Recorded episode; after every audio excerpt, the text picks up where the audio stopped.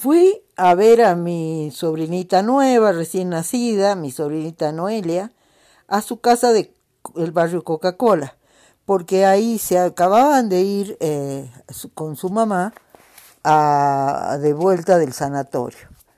Cuando llego, mi hermano estaba hecho un loco porque en una improvisada piecita que tenían en el fondo eh, de la casita, había una, en una caja un montón de gatitos recién nacidos. Él pensaba en la misma forma de, deshacerse de esos gatos y yo trataba en lo posible de no de que de, convencerlo de lo contrario. Entonces le dije que mueva un poco esa caja y que la madre, cuando sienta que su cría está en peligro, se los iba a llevar. Al día siguiente, cuando volví, efectivamente se había llevado todo, menos el, un gatito, que no sé si se lo olvidó, o si lo vio débil, o si le pasó algo, pero ese gatito había quedado ahí. Entonces me lo llevé a Ciudad de Nieva, donde yo vivía con el Gonza. Charlando con él decidimos que ese gato lo que, lo que necesitaba era que nosotros lo cuidáramos mientras crecía un poquito porque estaba con sus ojitos cerrados, era muy, muy chiquito y muy recién nacido. Entonces, ¿y qué lo íbamos a criar para la libertad? Por lo tanto, nada de ponerle nombre, nada de tratarlo, de, buscarle una cuchita para que él tenga un lugarcito, nada. O sea, darle lo elemental y que después él decida qué hacer de su vida. ¿Qué pasó? Que eh, debíamos alimentarlo. ¿Y cómo lo alimentamos? Eh, primero le di leche y, y, nos dimos cuenta que no, no podía succionar, no sabía succionar. Así que tampoco funcionó el dedo del guante de látex, ni ninguna de esas, de esas, de esas este, formas de alimentarlo. Así que le abríamos la boca y con una jeringa le tirábamos al fondo de la garganta un poco de leche y así lo alimentamos. Después ya pasó rápidamente a un platito en donde él con la lengüita se, lo, se la levantaba, pero no, nunca succionó. ¿Qué pasaba? Que me parecía que esa no era la fórmula necesaria de leche para ese gatito tan chiquito. Así que eh, como yo trabajaba en, las fórmulas lácteas en, los biberones de los niños del hospital de niños, eh, me senté a investigar eh, la composición química de la leche de gata. ¿Y cuál fue mi sorpresa? Porque ahí aprendí que la, cantidad de proteínas que tiene la leche de cualquier animal tiene relación directa con el tiempo que tarda eh, la cría en doblar su peso de nacimiento. Por ejemplo, eh, los humanos que tardamos mucho en doblar nuestro peso de nacimiento, lo hacemos con 3 kilos, hasta que llegamos a 6 eh, tardamos bastante, tenemos el 1% de proteína.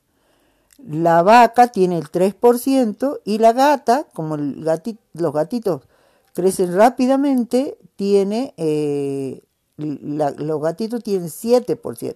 O sea, la gata tiene el 7%. Así que tuve que armar una fórmula con un poquito más de grasa, con un poquito más de, hidratos de carbono y con bastante más proteína.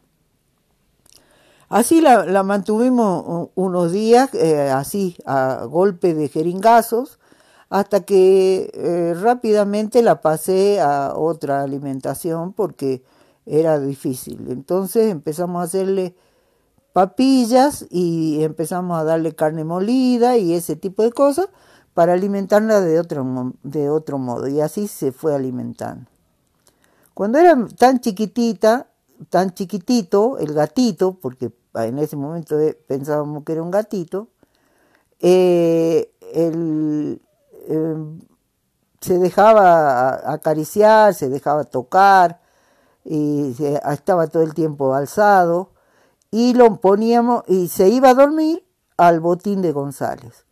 Por eso pienso, por eso pensábamos que el olor a cubil materno que todos llevamos en nuestro recuerdo, el, de este gato fue olor a pata de González, porque era el lugar que más le gustaba para dormir y para acurrucarse por las noches. Mi vecinita, Paula, que todavía vive ahí, le encantan los animales y venía y tocaba el timbre y preguntaba, ¿puedo jugar con el gatito? Y se sentaba en la puerta de mi casa con el gatito en su falda. Yo, viéndola a ella jugar ahí, me doy cuenta que el gato tiene cantidad industriales de pulgas, tiene muchísimas pulgas. Entonces lo metí a, la piletita del baño, le puse agua tibia, lo bañé con shampoo, con mi shampoo, y me senté al sol a expulgarlo con una pinza de depilar. Las pulgas estaban todas mojadas y media atontadas, así que era re fácil sacárselas. Esa ceremonia se, se volvió al, un hábito y una vez a la semana, una vez cada diez días, yo hacía eso y expulgaba al gato que no sé de dónde diablo sacaba pulgas, pero que siempre tenía unas cuantas. El, el gato, eh, le empezamos a decir gato para llamarlo, para todo, le empezamos a decir gato. Cuando yo tuve, cuando yo lo bañé, me doy cuenta que es una gata, pero ya le decíamos gato. Este, este animalito, cuando tuvo que hacer sus necesidades, se fue a, al baño, al baño nuestro, y se sentó en el inodoro, así como mirando al sudeste, haciéndose el boludo, y ahí hacía caca y pis. Eh, lo único que si había alguien sentado en el inodoro, hacía en el bidet, pero hacía en el baño. Así que no tuve ningún problema. Aprendí que también por este gato que como, como algo aprendido traían de, en su ADN, debía tapar su caca. Entonces se bajaba del inodoro y hacía todo el show de tapar con sus patitas y tapaba la nada porque era sobre el mosaico de al lado del inodoro. O sea, no es que lo hacía dentro del inodoro, sino que se bajaba del inodoro y ahí hacía todo el show de tapar la caca. También aprendí que los gatos no usan sus patas de adelante salvo que la hayan aprendido o hayan visto a otros.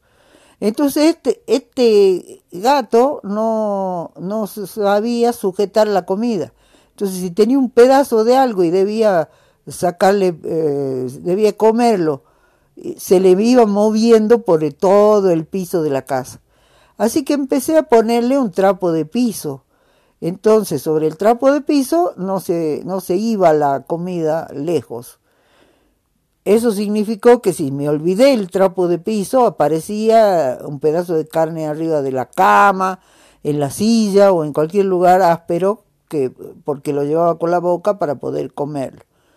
Hay cosas que no pudimos enseñarle porque no éramos gatos y que no teníamos muy claro que no eran sus hábitos, ni tampoco era algo que, que venía eh, trayendo Así, eh, eh, en algún momento se trepó a algo, como hacen los gatos.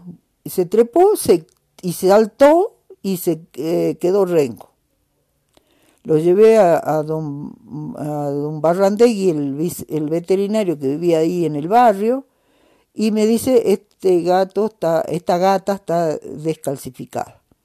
Así que hay que, hay que a darle calcio. Le di calcio, pero nunca más se subió a nada. Se subía a, poca, hasta la silla, la cama. Es probable que haya llegado, pero nunca más se subió a nada, ni saltó desde ninguna parte. Tampoco nunca salió, nunca, aunque la puerta estaba abierta, nunca salió de la casa y fue muy miedosa, porque es probable que no haya tenido muy claro quién era porque se debe haber considerado humana. los, primeros que vio fue a nosotros. Así que era tan miedosa que era agresiva con los que se le acercaban. Eh, el González la había entrenado como un perrito porque lo que tenía él, lo que había tenido siempre era perrito, entonces saltaba, tiraba tarascones, todo como si fuera un perrito, pero no, pero solo con nosotros. La única manera de tocar, acariciarla y que esté suave y con ganas de que todo el mundo juegue con ella era cuando estaba en celo. Eh, los chicos Noelia y Patricio, mi sobrino, cuando venían me, me preguntan, tía, ¿la gata está buena? Y yo, si yo le decía sí o no, ellos jugaban con la gata, porque si no era bastante agresiva. También cuando se ponían celos le encantaba el payo Barbarich. Eh, parece que ese era así como su ideal de novio, no sé. Pero cuando venía el payo Barbarich, ella, eh, sus celos se manifestaban totalmente. Eh, así vivió con nosotros ahí, soportando todos los animales que teníamos nosotros en la casa, los hámsters, el, eh, la cata que, que nosotros también le decíamos loro a la cata, la cata que la peleaba como si fuera su hermano, mi hermanito mayor, eh, en algún momento tuvimos una víbora y, y ella convivía con esos animales tranquilamente sin agredirlo, sin pelearle y sobre todo sin darle bola. Ella hacía su vida. Un día nos tuvimos que cambiar de casa a San Pedrito y la llevamos allá. Allá teníamos un gran patio. Costó bastante que salga al patio y ahí conoció por primera vez a un par. Conoció a los gatos. Los odiaba a los gatos cada vez que se le acercaba un gato o que pescaba un gato en el patio, lo maltrataba, lo mordía, lo hacía bolsa. En algún momento tuve que sujetarla con una escoba contra la pared, mientras el González con una pala levantaba un mal, gatito mal herido para tirarlo al patio del vecino, porque esta, esta lo iba a matar. Era increíble cómo se, se ponía re loca cuando veía un gato, o, lo que se parezca. A los otros animales ni bola y a los gatos les tenía bronca.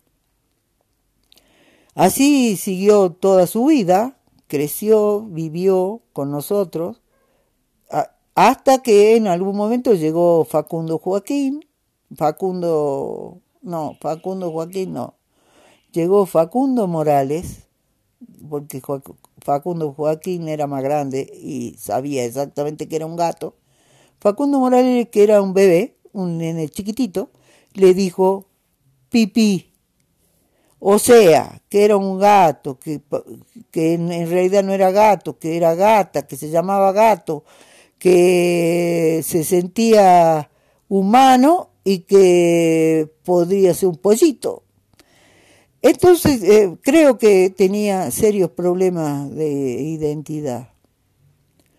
Un día, eh, sin decir nada, se fue, la encontré durmiendo, lo que me pareció raro, en el baño. Cuando me acerqué, había muerto.